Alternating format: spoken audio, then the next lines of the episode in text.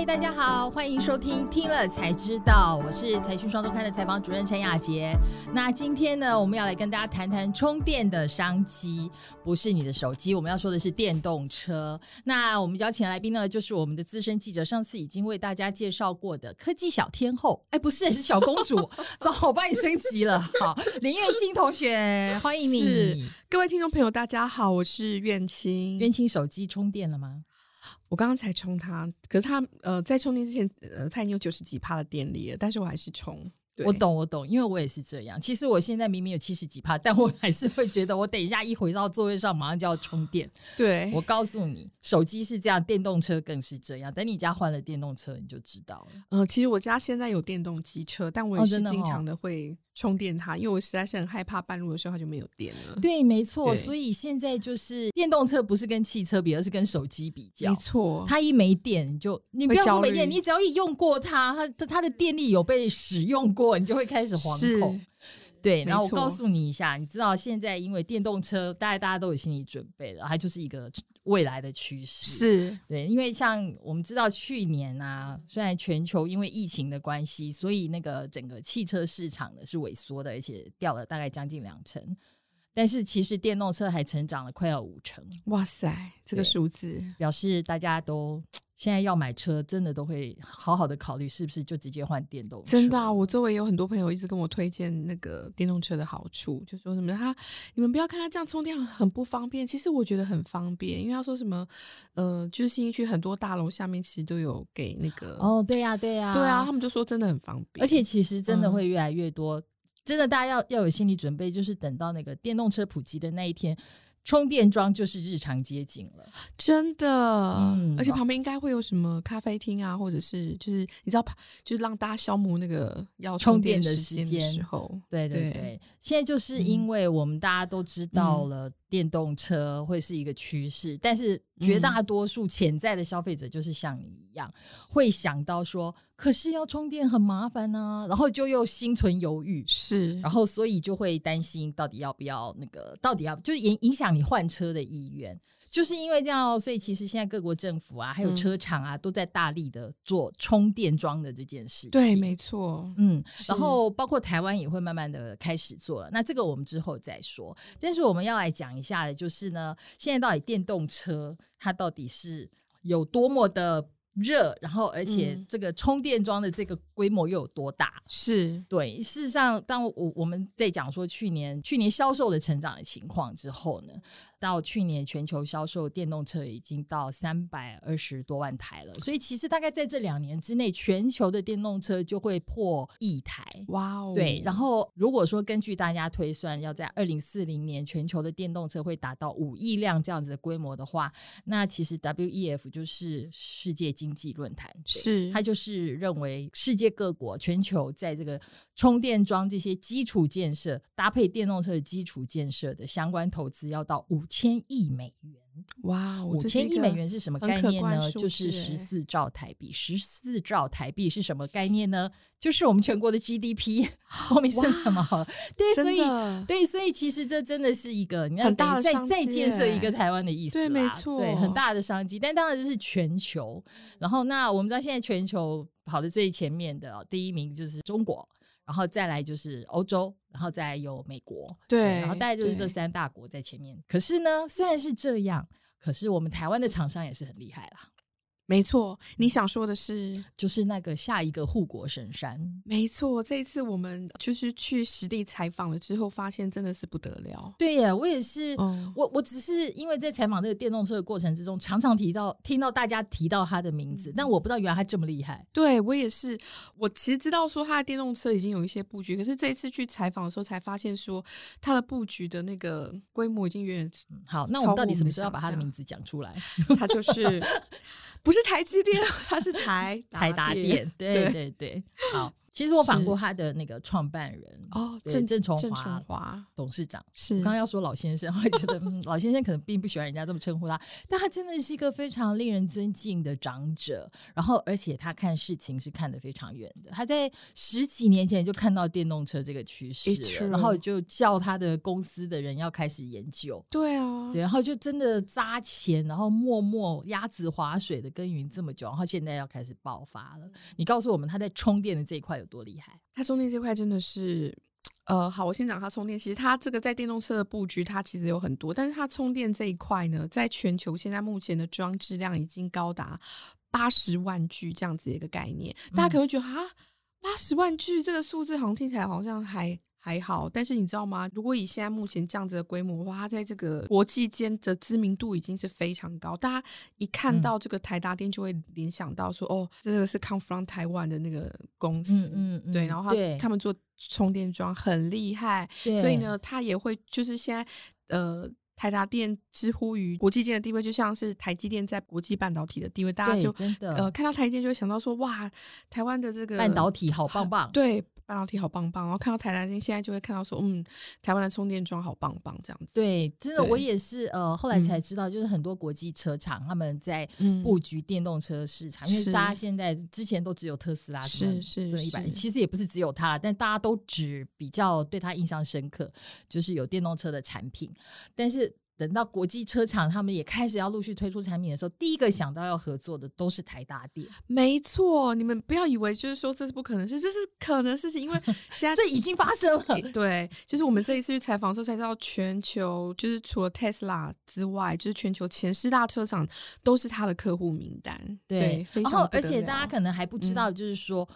这些车厂啦，嗯。他们的电动车其实基本上都已经可以像 Intel Inside 一样，它那个基基本上是 Delta Inside，对，就是里面一定都会有台达电的元件。对啊，而且就是这次采访的时候，其实我们有听到说，他们现在车厂只要有新的开发案出来，第一个想到的就是台达店，嗯就，是要先去找台达店来咨询，然后来先去做合作，这样、就是嗯可见，就是他前十大车厂心目中的地位是非常的、非常的高的，对不可或缺。我我觉得也在于他们真的很有勇气，因为我我听过的一个故事是，两千零八年的时候，Tesla 它真的要开始推出第一个产品了嘛。然后那个时候，其实他来台湾找供应链，很多我们现在知道台面上有名的什么机械厂啊，什么什么马达厂啊，什么什么的，都嫌人家太小，不想跟他合作。对啊，看不起他是不是？，对，但是呢，就是台达电有眼光，他就好，没问题，我们一起来开发，不管是开发充电的设备、充电器，不管是家用的或公用的充电器的对对对设备，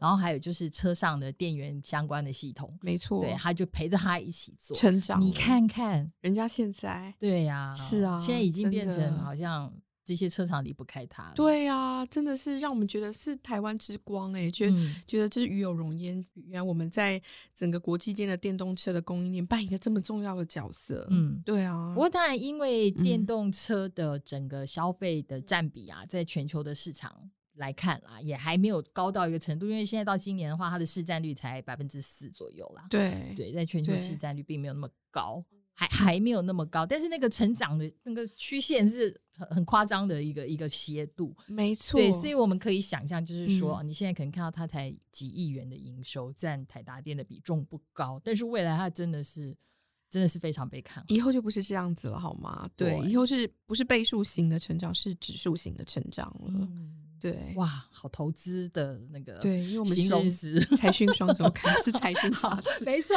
然后可是你，我们这一次 除了嗯像台达电这样一个护国神山级的，对对神山级的那个先锋在前面之外，我们也有发现一些小精兵，可以这样讲吗？对对小精兵，对，对，没错，就是我们这一次有机会，然后可以去去采访到从工研院 spin off 出来的一家这个新创公司，嗯它叫做企鹅型绿能。嗯然后这嗯家公司，大家其实我那时候看到这个这个名字的时候，我在想说，根本就想说这是什么东西啊？对啊，就没有什么能，就是在媒体这边的能见度其实还不高，可是去采访之后发现不得了了。嗯，对，就是除了像 Tesla 之外啊，就是全球其实有很多的车厂，像什么 Volvo 啊，然后像什么奥迪啊，然后像呃，甚年中国的那个汽车龙头吉吉利都是他们的，就嗯都是他们的客户这样。台湾的话是电动机车的市占率已经达到六成这样子的一个嗯嗯嗯数字。这也很夸张哎！你想想看，十支电动桩有六支是他做的，对啊，对是是是，而且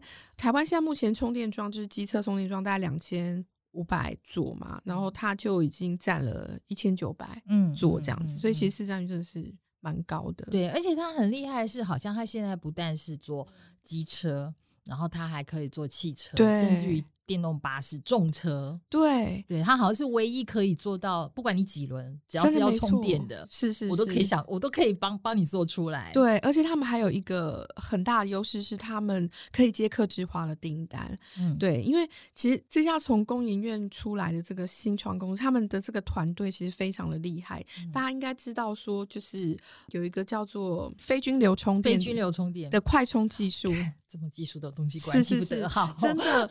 然后这个这个技术呢，就是刚开始他们在这个二零一五年的时候发表的时候呢，嗯那个时候大家都觉得说，哎，这个好像就是一个你知道吗？可能又会被埋没的一个技术。可能没想到，就是到二零二一年的时候，一月的时候，竟然被 IEC 公布成就是国际的标准呢、就是觉得真的非常的全世。界你都可以用这一套。对，没错，而且它这个技术啊，它这快充技术不是只有可以用在电动机车，它还可以用在电动车的嗯充电规格嗯上面。对，所以我觉得真的是台湾之光，另一个台湾之光。我觉得那个就是采访的过程当中啊，听到一个业者讲的蛮好的，就是台湾在过去啊，就是燃油引擎的汽车的时代啊，其实那个真的我们花了很大很大力气，很多厂商了，甚至于连政府都参加，请洪荒之力，但是就是因为没有独立开发引擎的技术，所以就一直没有办法打进核心。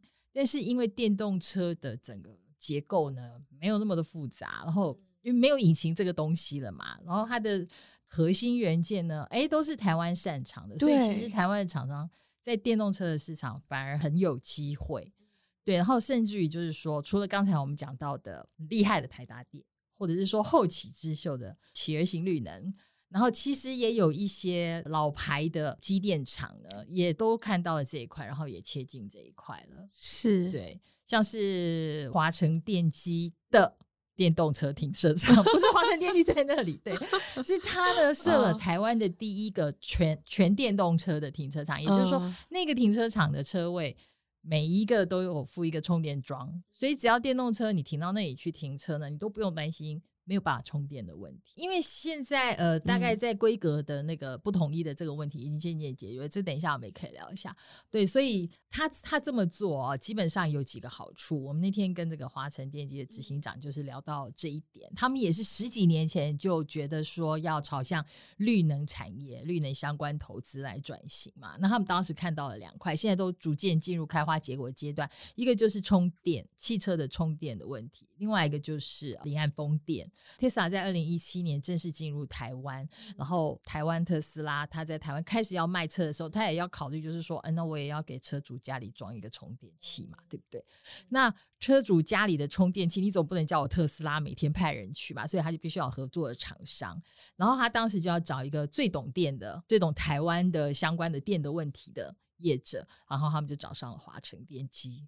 对，所以华晨电机从那时候开始呢，他就帮这个这些电动车的车主安装家用的充电器，所以他就最正式的进入了这一块。之后，包括宾士哦，你也很贵的豪华车，除了电动车的产品呢，就也都会找他们来一起合作。然后除了这一块，因为这些车厂你知道吗？豪华车的车主都都很很娇贵，嗯，我这样讲没有任何贬义的意思哈。对，豪华车的车主都要好好伺候的，都很尊贵。是是是，所以大概都会在他们自己的服务中心一定会设，然后另外他们也会想尽办法跟他们的车主比较常进出的场所，像是高级的购物中心，或者是说高级的饭店，或者是说很厉害的办公大楼等等的，对，去装设他们的充电桩。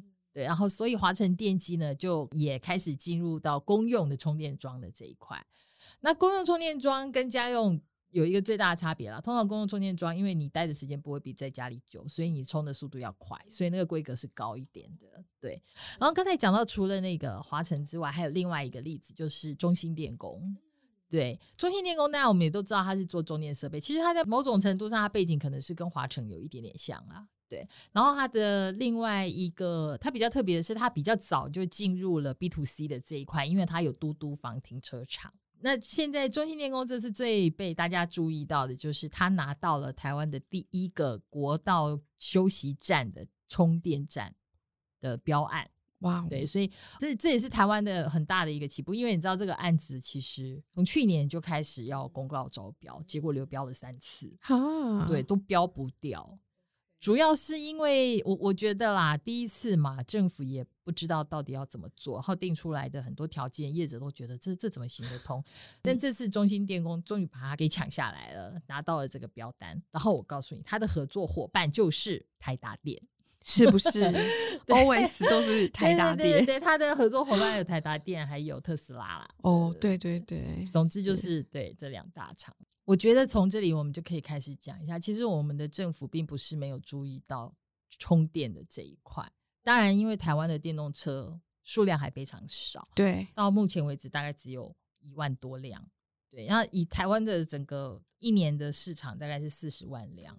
然后全市场的保有量大概是八百万辆来讲，实在是很小很小。但是问题是它总有一天，因为我们的政策是到二零四零年就要停售燃油车了，是对，所以到那在在那之前，你你总是要让充电设备不再是大家的一个一个有顾虑，对，所以政府也开始要大力的做。